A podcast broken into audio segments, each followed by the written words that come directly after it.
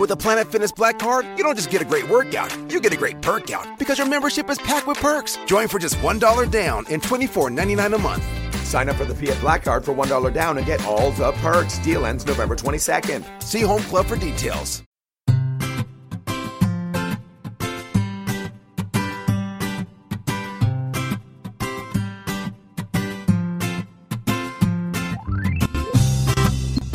Bienvenidos al capítulo 32 de Perspectiva, un podcast de estrategia empresarial donde analizaremos cada semana todas las decisiones y estrategias de las empresas que nos rodean. Si eres de los que te gusta estar informado, no lo dudes, sube el volumen y acompáñame. Yo soy David Isasi y hoy es 17 de septiembre de 2016. ¡Comenzamos!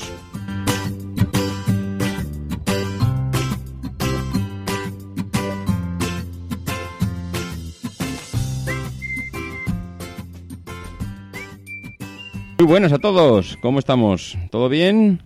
Pues se ha pasado la semana, ya estamos aquí otra vez. Volvemos a la carga con el podcast y esta semana además pues venimos con un par de novedades que espero que os gusten. Y bueno, y os voy a entrar, ya veis que el título del, del podcast pues no, no es el de una empresa, tampoco es el de cóctel de píldoras y en realidad pues corresponde a una de las secciones que vamos a comentar después, que es la del oyente responde. Eh, ya venías recibiendo algunos correos electrónicos de gente pues que después de escuchar alguno de los capítulos pues quería opinar y saber o, tener algún detalle más o aportar su opinión. Y esta semana, pues no solo hemos recibido un correo electrónico, sino que además de recibirlo, pues era de una persona que realmente tiene muchísima experiencia en el sector y que bueno que opina con criterio que sabe de lo que está hablando y que y que, y que bueno que está de acuerdo o no en este caso no no está de acuerdo con lo que con lo que ha escuchado en el en el programa no tanto porque no está de acuerdo, sino porque bueno, él tiene un punto de vista que es muy particular, que, que desde luego es mucho más amplio del que tengo yo, y es que él ha estado dentro del, del sector, y, bueno, pues eh, qué mejor que una persona que conoce el, el, el, sector desde dentro, pues para ayudarnos a todos a comprender cómo funcionan y en qué medida, pues eh, las estrategias de, de, estas empresas, en concreto el, el, bueno, él habla de Mercadona, que es uno de los podcasts que, a los que dedicamos eh, a hablar del tema de distribución. Y, bueno, pues él comenta pues esto de cómo funcionan y bueno, pues nos ayudará a comprender desde su punto de vista y ampliar un poco esa, ese campo de visión que tenemos o que dimos nosotros desde, desde nuestro punto de vista que al final pues evidentemente no, no estamos dentro y, no conocemos al detalle muchas de las cosas que, que allí, que allí suceden, incluso que nos podemos equivocar, que por supuesto que nos podemos equivocar y, y va a estar bien comentarlo. Y la segunda de las secciones, pues, eh, pues ya también viene un poco de recomendación de otro de los oyentes y es de, aquellas empresas que muchas veces hablamos de lo que triunfan, pero eh, muchas veces nos olvidamos de aquellas que han tomado decisiones nefastas y que les ha supuesto pues un descalabro en la compañía. Y, y esa sección pues la, la llamaremos ¿Pero qué demonio hemos hecho? Qué demonios hemos hecho y bueno, pues eh, eh, sin más, eh, comentaremos allí una de las una de las noticias que he podido leer esta, esta semana. Bien, pues sin más detalles, entramos con las píldoras y vamos a ir comentando uno a uno todas las secciones, así que nos metemos de lleno en el podcast. La primera de las píldoras de esta semana viene de la mano de, de, Apple y no es porque hayan presentado nada eh, relevante ahora en la keynote, sino porque la verdad es que ha empezado el, curso escolar y yo que soy padre de, dos hijos, he podido ver ahora que ha comenzado el curso y que me he tenido que acercar a, al colegio, pues a, a acercarles, a, a, llevarles a, bueno, a lo que es las actividades que tenemos que hacer los padres cuando comienzan los críos en los colegios. Pues he tenido que acercarme al colegio y la verdad es que me he quedado impactado de, de, la cantidad de móviles que empiezan a tener los empiezan a tener los chavales a una edad muy temprana. Y me refiero pues a chavales de, de 10, de 11, de 12, pero incluso ya chavales con 9 y 10 años se empiezan a ver que tienen móviles. Lo cual mm, pues me ha hecho, me ha hecho pensar, ¿no? Me ha hecho pensar eh, precisamente el, el por qué Apple presentó hace, pues no, pues no eran seis meses aproximadamente, un iPhone, el iPhone SE, con una pantalla pequeña. Hasta ahora, mm, mi punto de vista, y, desde luego siempre había enfocado esa estrategia de Apple, pues el, el, hecho de que, bueno, tenía que ampliar un poco ese nicho de negocio, entrar en la gama media con un producto de gama alta, que al final, pues que es lo que acaba siendo un iPhone, y, la única manera que tenía de justificar la entrada en la gama media, pues era presentando un, un, dispositivo con pantalla más pequeña, digamos una vuelta al pasado, una vuelta al pasado de ese dispositivo que, que, bueno, que había gente que le encantaba, que había gente que estaba deseando tenerlo y que, y que le supuso un problema el que Apple pues cambiara su estrategia y empezara a aumentar el tamaño de las, de las pantallas. La verdad es que, bueno, siempre se ha enfocado desde el punto de vista de que, oye, el que no quiera gastarse 800 euros, pues siempre se podrá gastar 400 y al final acaba teniendo un producto de primera calidad porque recordemos que el iPhone SE tiene las ultimísimas novedades de los del iPhone 6S y, bueno pues tiene ese tiene esa novedad pero mm, lo único que, que, le resta por así decirlo eh, características con respecto a su a sus hermanos es la pantalla. Bueno pues me ha hecho que pensar el ver a, los chavales con, con, los móviles y ver esas manos pequeñas eh, manejando estos dispositivos y, es posible que, Apple, eh, la estrategia que tuvo de, meter un móvil de pantalla pequeña no fue tanto, o, bueno, igual es que se, se, solapan ¿no? las dos estrategias. Por un lado, bajar el precio y entrar en una gama media, y por otro lado, ofrecerle a la gente joven, a la gente que no tiene una mano de adulto, a la gente que está eh, necesitando su primer móvil, que cada vez lo necesitan antes, que cada vez tienen acceso a las tecnologías, mm, bueno, de una manera mucho más temprana y con muchas más capacidades de la que tuvimos nosotros, pues ofrecer un móvil de entrada con, pues eso, una pantalla pequeña, con un teclado, con un espacio para el teclado diminuto, donde solo sus dedos pueden pulsar prácticamente eh, sin equivocarse eh, las teclas y, me he dado cuenta que es que prácticamente todos los móviles de los chavales tienen este, este tamaño de pantalla. Con lo cual, pues bueno, mmm, simplemente quería hacer esta reflexión, que muchas veces eh, hemos pensado que, Apple entró en este, en, este, bueno, iba a decir, en este sector de, de, los móviles de pantalla pequeña, en el que ya estaba y simplemente fue una vuelta, una vuelta atrás, una vuelta a, a lo que ya habían tenido. Pues mm, porque mataban dos pájaros de un tiro. Por un lado, conseguían el, disminuir el precio, por otro lado le daban acceso a la gente que, que no tenía bueno capacidad eh, económica de comprarse un teléfono de mil euros, pero es que por otro lado conseguían que sus mejores adeptos, que son la gente joven, la gente que entra en el ecosistema Mac desde el principio, que empieza a tener un iPhone, un Mac, un iPad, un Apple Watch, al final empiezas a rodearte y qué mejor que conseguir que esa gente sea lo más joven posible. Sin más, era una reflexión que, he podido, que he tenido esta semana y que quería compartir con vosotros. La segunda píldora de la semana viene de la mano de, Tienda Animal. Eh, Tienda Animal es una, una, empresa de distribución, de venta online de productos para mascotas, de piensos, de bueno, todo lo que viene refiriéndose a la alimentación y, alimentación y no alimentación de, de, las mascotas. Este es un sector que mueve en España eh, cientos de miles de, de, millones de euros. Es impresionante la cantidad de dinero que mueve el sector de los animales y las mascotas en España. Nos asustaríamos conocer los números exactos.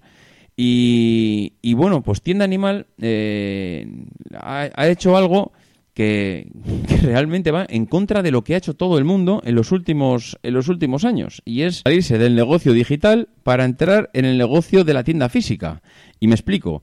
Eh, ellos, eh, cuando crearon Tienda Animal, ya, bueno, eh, directamente lo que entraron es a distribuir online a través de su página web, compra directa al, al usuario final eh, todos sus productos y cuando ya habían conseguido eh, batir récord en ventas año tras año, empezaron en el 2011 eh, con unos ingresos de 4 millones de euros, lo duplicaron en el 2012 a 8, lo duplicaron nuevamente en el 2013 a 16, casi lo duplicaron nuevamente en el 2014 y en el 2015 no duplicar, pero, pero vamos, prácticamente llegan a 37 millones de ingresos en, en sus ventas deciden una cosa que es increíble. Es algo que le va bien, eh, en lo que es el negocio online, dicen, pues vamos a empezar a abrir tiendas físicas.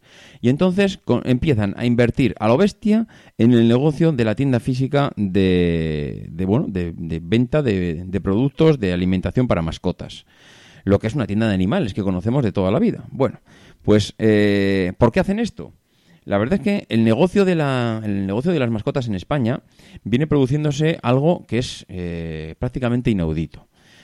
Eh, normalmente, cuando un distribuidor vende a su proveedor en la zona, eh, pues tiene un contrato de exclusividad que lo que hace es que si yo te vendo a ti, por ejemplo, yo soy, no sé, iba a decir Ferrari. Yo soy Ferrari, llego a un acuerdo con el concesionario de Madrid y el concesionario de Madrid se dedica a vender coches de Ferrari. Entonces, cuando un comprador quiere comprar un Ferrari, va al concesionario de Madrid y allí es donde, donde compra el Ferrari.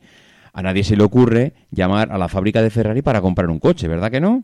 Bueno, primero porque no tenemos dinero, eso es lo primero. Y lo segundo es porque allí nadie te venderá directamente un coche, tienes que ir a un distribuidor oficial. Vale. Entonces, eh, esto, pues al final pasa en todos los negocios. Nadie se le ocurre llamar a la fábrica para comprar, a la fábrica de cualquier producto para comprar ese producto. Todo el mundo vamos a un distribuidor. pues para comprar unos guisantes, pues vamos al supermercado porque es el que los distribuye y el que nos lo ofrece y el que nos lo vende. No vamos a la fábrica que los envasa, los recibe, los trata y se lo manda al supermercado. Bueno, pues el negocio de las tiendas de animales hicieron algo que es, que es inaudito y es que los distribuidores empezaron a vender al usuario final. Es decir, aparte de, distribuir su producto a las tiendas, empezaron a venderle todos los productos a, los usuarios finales. Es decir, yo que, vendo pienso online a todas las tiendas del, norte de España, por poner un ejemplo, pienso online, perdón, que vendo pienso a que distribuyo pienso a todas las tiendas del norte de España, a la vez de venderlo a ellas, se lo vendo al usuario final. Y se da la paradoja de que la tienda lo vende más caro que lo que lo vende lo que lo vende en su página web. Es decir, si yo quiero comprar un saco de pienso para perro de 20 kilos, pues voy a la tienda de mi barrio y me cobra 80 euros. 80 euros o 50 euros, da igual la marca, pensar en la marca que estéis comprando que da igual. En cambio, si voy a la página web de ese fabricante, eh, me lo vende a, si no es a 80, me lo vende a 35. Entonces dices, ¿perdona? ¿Cómo puede ser que yo tenga acceso al, fabricante, al fabricante del producto y que el precio que me está ofreciendo a mi fabricante es mucho más barato que el que me ofrece el de la tienda de mi barrio? Al de la tienda de mi barrio lo están machacando. ¿Pero por qué hacen esto? Pues porque al final ellos, los fabricantes, lo, que, lo que intentan es abarcar el mayor número de usuarios posible, usuarios, consumidores. Es decir, si le venden el producto al de la tienda del barrio, esa persona, esa tienda, va a intentar, va a captar clientes, digamos, de una franja de edad que no se mete en la página web, que no quiere comprar un saco eh, de pienso de 50 kilos, sino que va a bajar a comprar un kilo para su perro, para su gato, para su pájaro, y no quiere entrar a Internet porque no lo conoce, porque no lo domina, porque tiene miedo de meter la tarjeta de crédito. Ese usuario no llega al distribuidor. Ese usuario se queda, eh, perdón, no llega al fabricante, se queda en el distribuidor. ¿Qué pasa? Pues que el fabricante, a través del distribuidor, consigue llegar a ese usuario. Pero es que además lo que hace es capta al usuario que sí que es tecnológico, que sí que entra a la página web y que sí que eh, va a comprarle directamente a él. Evidentemente, si va al fabricante es porque es mucho más barato. Y entonces se produce una paradoja de que, de que puentean a los distribuidores locales. Esto, mm, pues evidentemente a los distribuidores no les hace ninguna gracia pero no les queda otra que tragar, porque es que el negocio está montado así. Y en el momento que, que ya de que bueno se saltan las reglas del juego, los fabricantes de, de estos alimentos, de, pienso para animales, pues eh, como lo están haciendo todos, pues estás con las manos atadas. Realmente es del, diría de los pocos, pero creo que es el único negocio que conozco que utiliza esta estrategia de venta de vender directamente al usuario final y al distribuidor local. Mm, aquí el que paga el pato es el distribuidor, porque, eh, como he comentado antes, le están puenteando. Pero es que mm, realmente están atados de pies y manos, porque es que lo hacen todos. No tiene posibilidad de decir, te dejo de, te dejo de comprar tu producto para distribuirlo y me voy a la competencia, porque así mm, hago medida de presión para que no se lo vendas al cliente final. Es que da igual, es que lo están haciendo todos, con lo cual, eh, pues bueno, al final, ¿qué va a pasar? Porque las tiendas de, de animales que conocemos, las tiendas de barrio, eh, pues acabarán desapareciendo, están en peligro de extinción total. Conozco un par de casos que, que bueno, pues eh, evidentemente las ganancias son mínimas porque cada vez la gente se conecta más por internet, porque cada vez la gente tiene acceso a, los medios tecnológicos y, y, le da, bueno, y compara precios porque existen web para, para comparar 35 portales y obtener el mejor precio. Entonces, claro, a medida que el usuario que tiene miedo a entrar a Internet, que son la gente mayor, vaya desapareciendo, estas tiendas de animales van a ir desapareciendo con ellas. Con lo cual, yo os aconsejo una cosa. Si teníais en mente poner una tienda de animales, iros olvidando. Esto no es el negocio del futuro y desde luego no va a cambiar. La tercera píldora de la semana, pues mm, eh, no es píldora, es lo que antes os comentaba, es la sección ¿Pero qué demonios hemos hecho?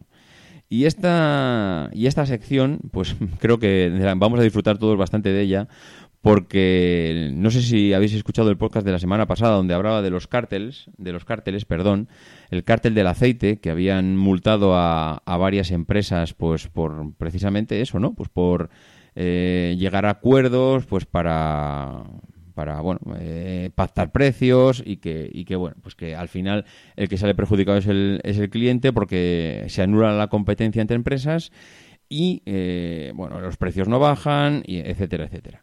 Bueno pues esta semana eh, esto es que es increíble cuando piensas que no hay más tontos en el mundo pues siempre aparece alguno alguno nuevo. Esta semana se ha descubierto que había un cártel de 15 empresas de, de, mudanza que precisamente lo que hacían lo que hacían era eso no eh, se, se, juntaban entre ellos eh, hacían reuniones. Pues para qué pues para precisamente lo que comentábamos pactar precios y, y, conseguir pues que el mercado al final moviesen el cotarro entre 4 o 5, que no bajaran los precios y al final pues, pues eh, evitar que existiese una competencia real. Bien, la noticia en expansión dice lo siguiente y lo voy a leer textualmente porque es, es, que, es que me encanta. With the Planet Fitness Black Card, you don't just get a great workout, you get a great perk out because your membership is packed with perks. For $1 down and $24.99 a month, you'll get perks like access to any of our 2,400 clean and spacious locations. Bring a friend anytime and both workout with tons of equipment that'll give you that big fitness energy. Relax in the Black Card spa and more. Workout and perk out with the PF Black Card. Join for just $1 down and $24.99 a month.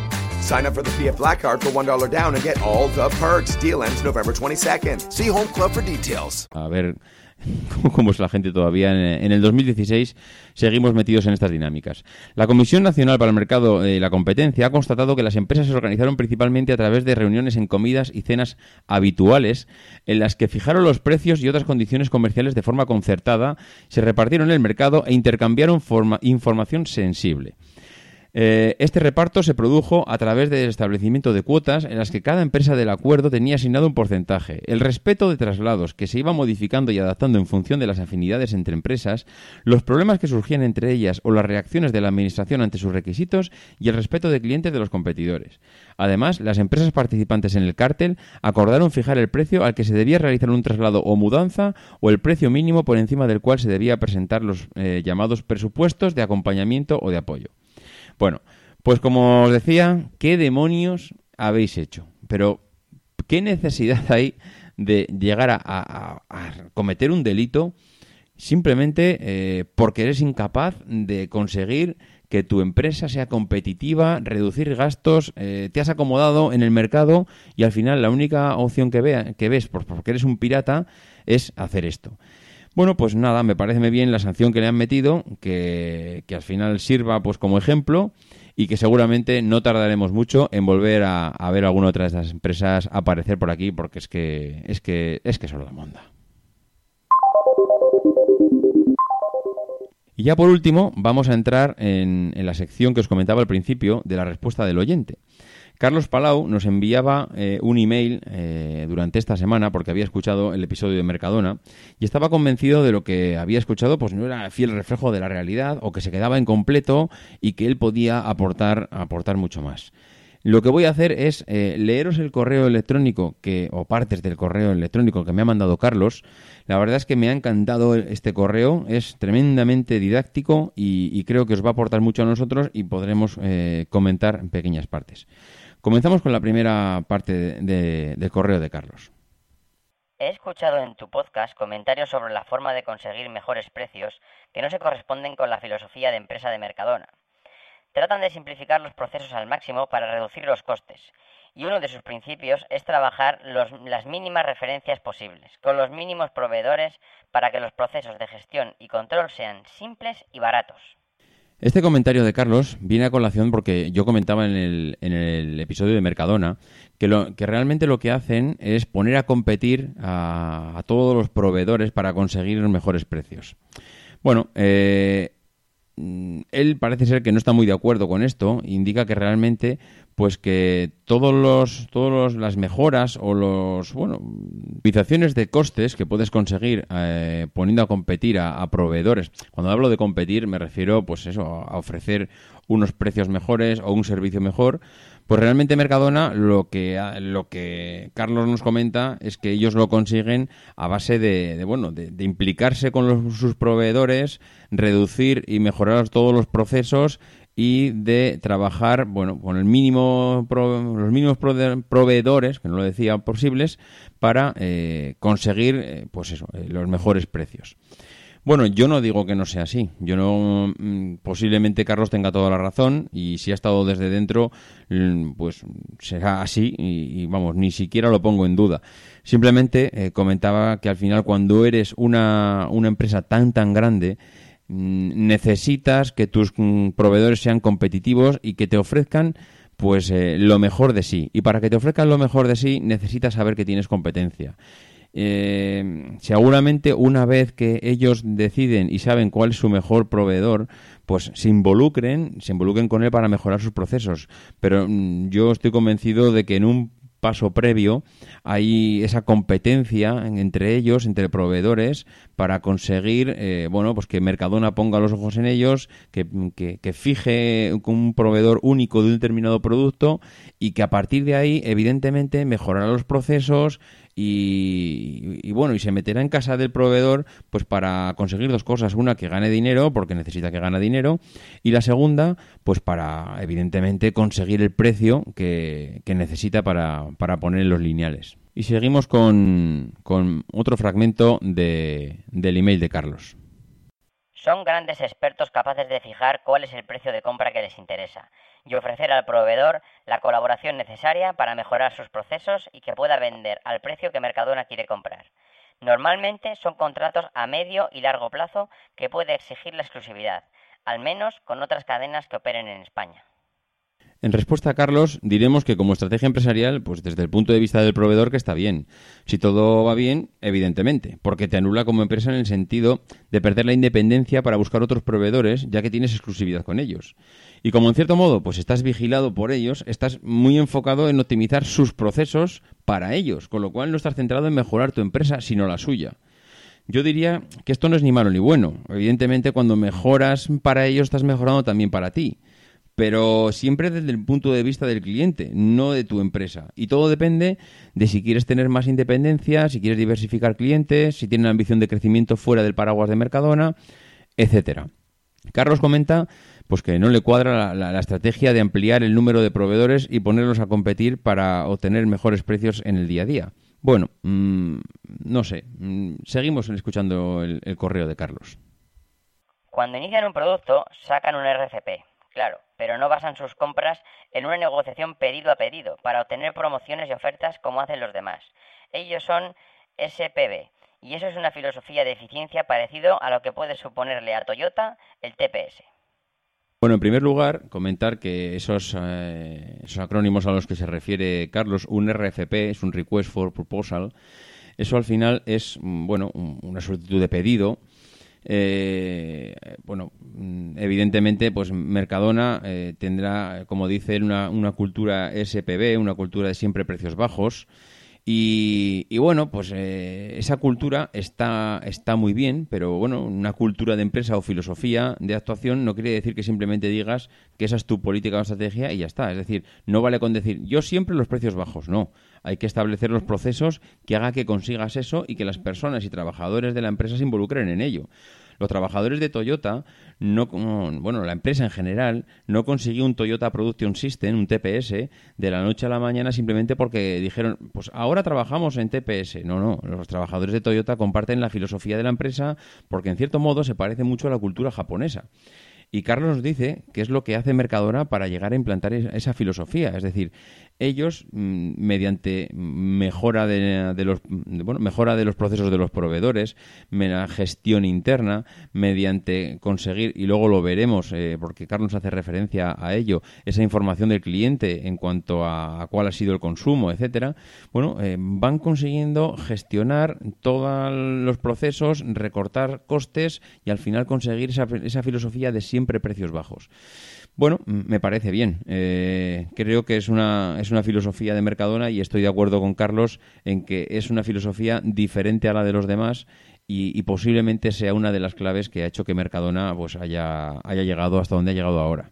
Vamos a continuar escuchando el correo de Carlos. En cuanto al uso de la información, las empresas que compiten en España utilizan la información de venta principalmente para reponer y hasta eso lo hacen mal. O mejor dicho, utilizan la información con los modelos que permiten la tecnología de los 90 y me explico. Simplemente comentar que es verdad que principalmente la información que se utiliza de las cajas es básicamente para reponer los lineales y el resto, pues eh, para saber eh, el cliente que te compra, de dónde viene, cuántas veces viene a la tienda, cuándo viene, si compra más por las mañanas o por las tardes, si hace compras mensuales o simplemente pequeñas compras. Es decir, ayuda a conocer y obtener información estadística, pero Carlos nos da más pistas de cómo se puede ir más allá. Lo normal es que utilizan la venta para reponer lo vendido, que es lo mismo que conducir mirando al espejo retrovisor, cuando la tecnología permite, desde hace muchos años, hacer previsiones de la demanda y eso permite reponer, no por lo que has vendido, sino por lo que vas a vender. Muy pocas hacen eso. Bueno, y muchas lo siguen haciendo a ojo, porque lo que dice lo que hay que reponer es el personal de tienda mediante una PDA. Ojo que esto que comenta Carlos es un cambio importante en la forma de actuar. Dejar de pensar en el pasado y empezar a prever el futuro es la clave porque puede parecerse a lo que hacen los grandes distribuidores del negocio textil. Ya hemos comentado que Inditex trabaja con decenas de observadores que le toman el pulso a la calle y a las modas, a las tendencias, a lo que va a querer la gente, para comenzar a fabricarlo antes incluso de que sepan que lo necesitan. Es una especie de predicción meteorológica. Es decir, si sube la presión y aumenta el viento noroeste, significa que va a llover. Esto le ha funcionado de maravilla a Inditex y según Carlos le va muy bien a Mercadona porque intenta anticiparse a lo que el cliente puede demandar. Cada uno en su sector y salvando las distancias, evidentemente, porque en Mercadona no es Inditex. Pero al final esa estrategia de, anticiparse al futuro, de eh, utilizar esa información para decirle al cliente qué es lo que va a comprar o cuáles las tendencias de ese momento, es, es realmente la innovación pura y dura. Porque eh, Carlos tiene toda la razón. Si tú únicamente eh, utilizas la, información que has obtenido en la caja para decir que hoy se han, se han consumido o se han comprado 25 kilos de naranjas, 14 de tomates y 4 kilos eh, de, lentejas y qué es lo que tienes que reponer, al final, pues evidentemente estás mirando hacia atrás y no estás sabiendo interpretar toda esa información que te da el cliente en cuanto a, gustos y a, bueno, y a tendencias de mercado para poder anticiparte y ser el primero. Porque no nos olvidemos que ser el primero es la clave, porque el primero, recordar, queda dos veces. Escuchamos a Carlos. Pero me reafirmo con otro ejemplo. Su negocio se basa en ganar céntimos en cada producto y a base de conseguir muchas rotaciones y vender muchos artículos ganar dinero. Antes era un negocio financiero cuando los intereses estaban altos, pero desde que bajaron el negocio hay que conseguirlo a base de gestión. Coincidirás conmigo en que el PVP es uno de los elementos básicos para hacer negocio, pues salvo dos cadenas que han empezado sus proyectos hace muy poco y forzados por la crisis, todos los demás fijan los precios a ojo.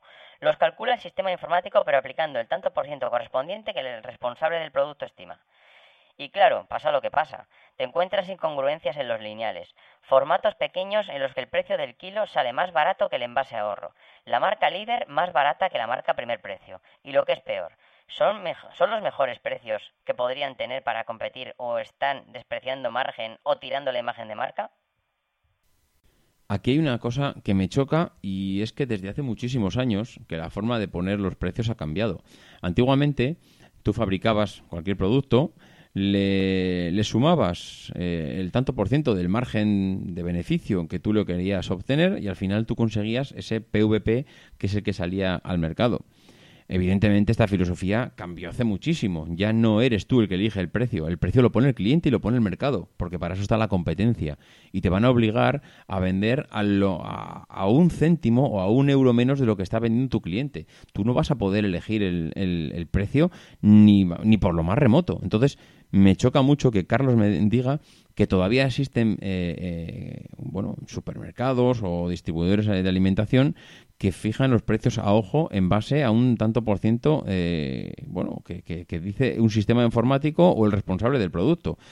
Realmente, si esto es así, es que es un paso hacia atrás mm, bestial, lamentable y que, y que no me extrañaría que, muchos supermercados tengan problemas hasta para conseguir saber eh, qué es lo que, cuáles son los precios que tienen que poner o, bueno, o, no sé, o conseguir beneficios, porque es que este sistema de, de obtener un, precio final es realmente, bueno, eh, de la época de los dinosaurios, pero bueno, mm, yo me fío de Carlos, Carlos está metido en el sector y estoy y estoy estoy seguro que si lo dices porque porque sabe que funciona así. Continuamos escuchándole. En el año 82, Mercadona cambió el formato del envase de los huevos. Venían en docenas con un envase 6 más 6 y observó que los clientes solían comprar docena y media, para lo cual rompían el envase 6 más 6, dejando huérfana media docena. Lo curioso es que pocos se llevaban un envase de media docena roto por otro cliente. Les parecía mucho más atractivo romper el, romper el envase de la docena que llevarse el otro. Consecuencia, las media docenas se quedaban en el lineal sin que nadie las cogiera. Llevo muchos años en este sector. Desde el punto de vista de la tecnología, la organización y los procesos, es un sector que me encanta, pero en el que pesa más la experiencia, el olfato o el dedo que las decisiones basadas en información. Y como creo que estamos en un momento muy crítico para esas empresas, debido a que la transformación digital las afecta de lleno, porque son uno de los sectores de primera línea en la relación con la sociedad, y es la sociedad la que está cambiando de una forma muy rápida, en los próximos cinco años muchas empresas del sector se van a quedar en la cuneta, porque ni la experiencia ni el olfato les sirve de nada, y como me gusta, estoy tratando de colaborar para ayudarles en esa transformación. Bien, y por último, pues eh, vamos a escuchar a Carlos que nos hacía una reflexión sobre un podcast eh, anterior y que aunque no tiene que ver con Mercadona, pues quería hacernos este, eh, darnos esta, esta opinión sobre, sobre lo que había escuchado. En uno de los podcasts hablas sobre delivery, como una idea para aumentar la compra de perecederos confiando en el criterio de las mamás super. Lo que no mencionas es que no es una idea original, sino una copia de una empresa que en USA está teniendo una gran aceptación, que es www.instacart.com. A raíz de esta idea, en España han aparecido unas cuantas.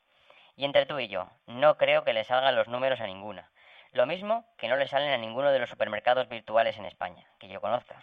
Solo dicen que tienen números negros Ocado y Tesco, y solo desde que han superado los mil millones de facturación y en un mercado en el que el margen medio del sector de supermercados es casi el triple que en España. Por eso no verás que salen muchas cadenas de allí.